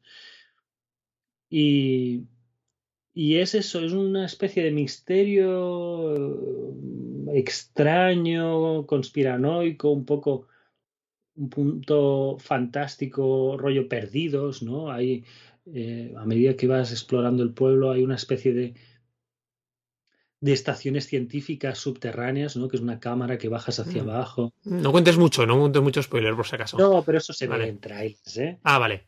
y, y que, digamos, están emitiendo unas señales y tal, y tienes que ir descifrando las señales. Y ahí, por ejemplo, está una de las gracias que, por ejemplo, los puzzles son del tipo encuentra las pistas, ¿no? Encuentra las cosas sospechosas de la zona y, Ajá. y, y tienes que tocar, ¿no? Eh, hay que jugarlo en pantalla táctil, hay que jugarlo en portátil, 100%. Lo que pasa cuando juegas con las setas es que los puntos calientes están marcados con un diamantito. Entonces tú cuando mueves el stick salta de uno a otro, ¿no? Entonces es como, Le quita mucha gracia, ¿no? no es que lo otro sea, oh, le da un punto de complejidad, pero sientes que al menos estás mirando. Claro, te lo estás currando, ¿no? Buscando por el escenario, a ver qué O encuentras. aunque no te lo ocurres, Rafa, estás mirando. Ya. ¿Sabes? O sea, mm, mira un personaje, ¿no? Pues miras que lleva algo que le sale del bolsillo, que lleva suciedad en los zapatos, lo estás mirando. Cuando te ponen el diamante, no te hace falta fijarte, simplemente tú mueves el stick, puedes estar mirando el móvil, le das al botón, oyes el audio que dice Jenny, ¿sabes? De cuando pasas Ujú. ese punto y pasas al siguiente, no te hace falta mirar nada, ¿sabes? O sea, Claro, es que pierdes el punto de observación, ¿no? es- claro, claro. Entonces, ya te digo, no es que lo otro sea, oh, es más complejo. No, no. Pero sí que estás un poco más involucrado, ¿no? Y tanto. Y luego hay, hay puzzles, pues de rompecabezas puro y duro, de piezas, de, por ejemplo, cuando llegas a las estaciones estas, hay unas ondas, ¿no? Que, captas de la señal y tienes que armonizar las ondas para poder descifrar lo, lo que dice y cosas de estas. Y son puzzles de, básicamente, eh, de mover piezas.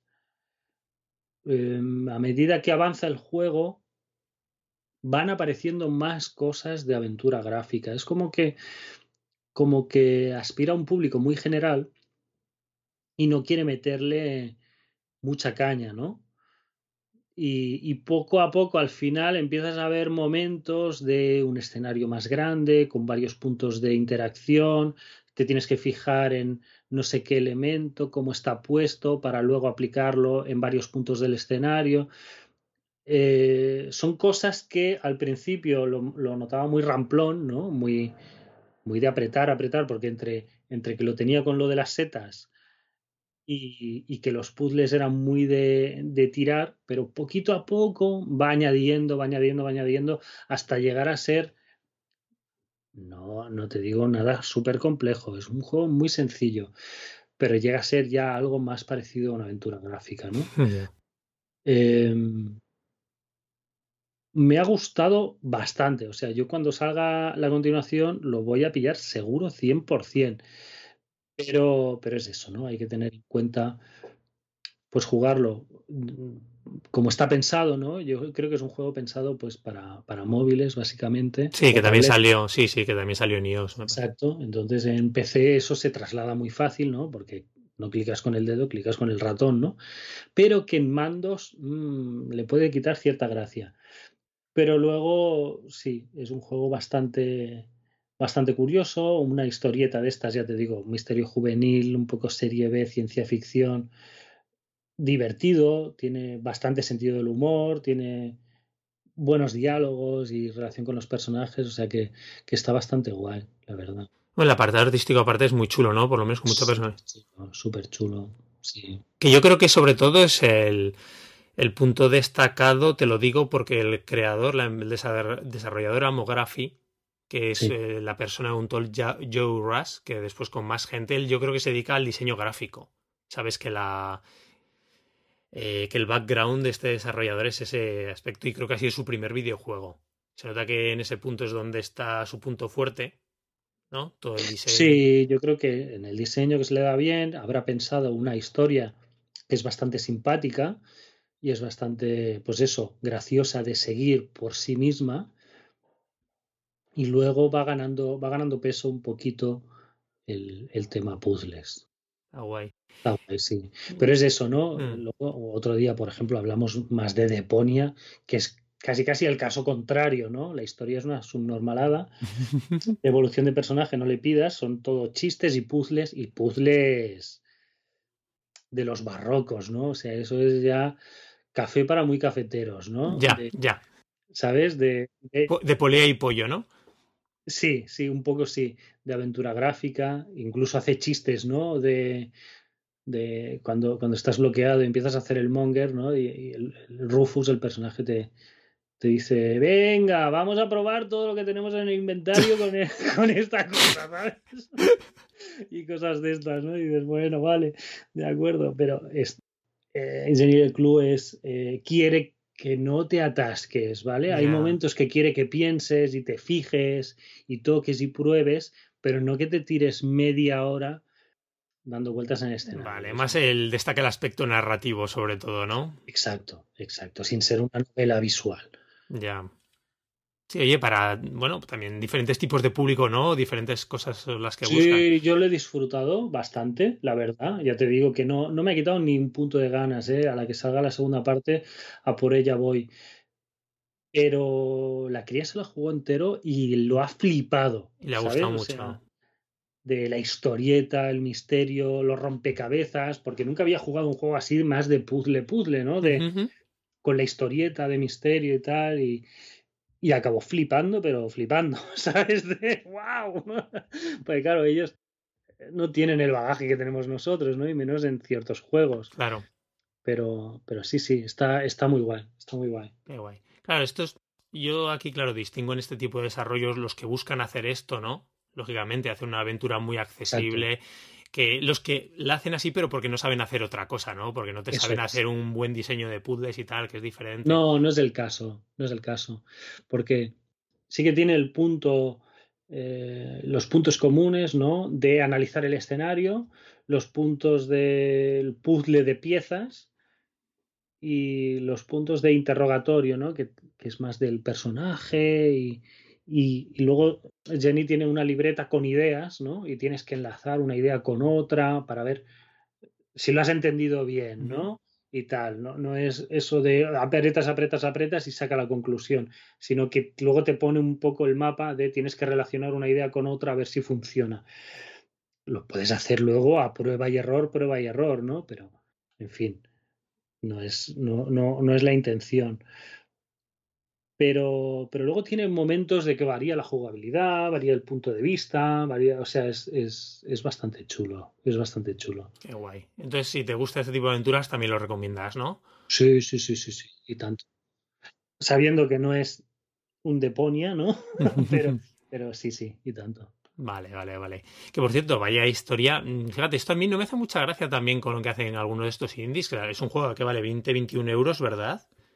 Hicieron alguna super rebaja a los dos meses o al mes y medio. Eso ha pasado con algunos también de la de, vender, ponerlo a dos o tres euros, tíos. O sea, quiero pensar, ¿sabes? Si te has gastado el pastón, dejarte que Sí, a mí me dio mucha rabia eso. Em, que fue. Se hacen un flaco favor, ¿eh? A la gente al final van a desincentivar que se compren los juegos a precio completo. No, recuerdo cuál fue. Que fue. Em, en preventa, sabes que están muchísimos a 10%, 10 más barato. Está muy bien eso, claro, así para animar, ¿no? Y me lo pillé. Y luego cuando sale, la primera semana estaba como un 25% rebajado. Y yo fue como, pero, pero ¿qué es esta mierda? ¿Sabes? O sea, ¿cuál es el premio de reservar entonces? Es que no entiendo, ¿sabes? O sea, no sé si es que no les funcionó lo de la reserva como esperaban y entonces quisieron forzar, pero lo, lo, lo noté feo, ¿no? Sí, sí, sí, a mí no me termina. Y ya cuando son en plan, porque bueno, dice, mira, lleva el año, yo qué sé, lleva un montón de tiempo el juego en la tienda, entiendo que a lo mejor la desarrolladora, encima según cómo se vean de fondos, necesitan, ¿no? Sacar un, un revenue extra.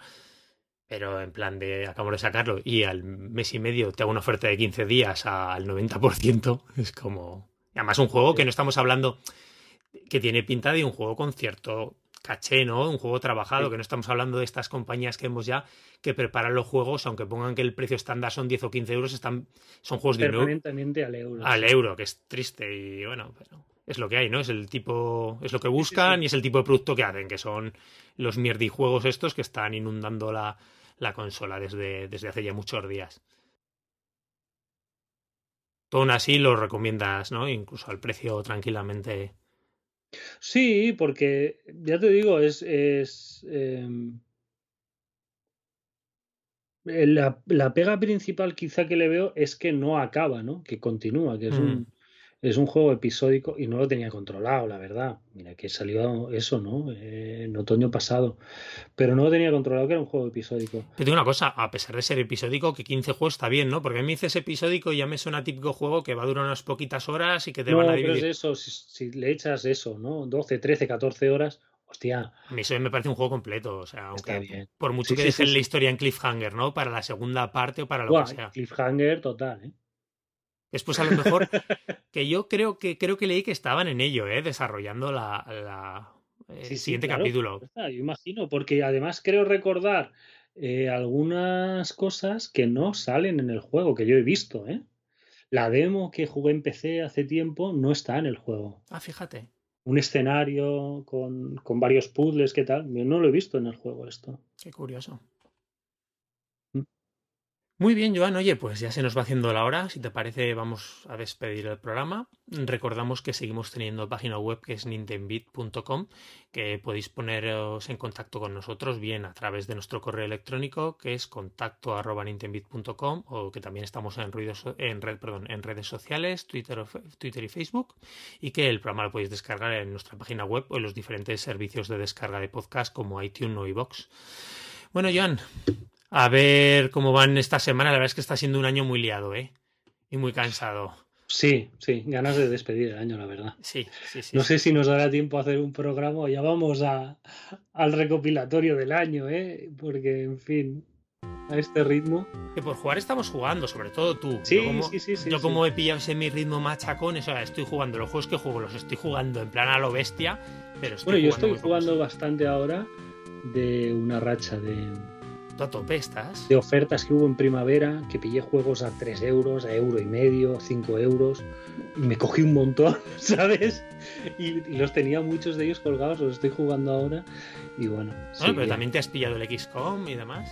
Sí, sí, sí, sí. Bueno, el XCOM ya sabes que llevaba meses eh, que me rondaba, ¿no? Y, y bueno, de repente ya no aguante más. Muy bien, Joan. Pues oye, eso, le vamos dando caña y no sé, a ver si eh, conseguimos grabar antes del, sí, a ver. del final de año, ¿vale? Venga, Joan, un abrazo. Venga, hasta luego.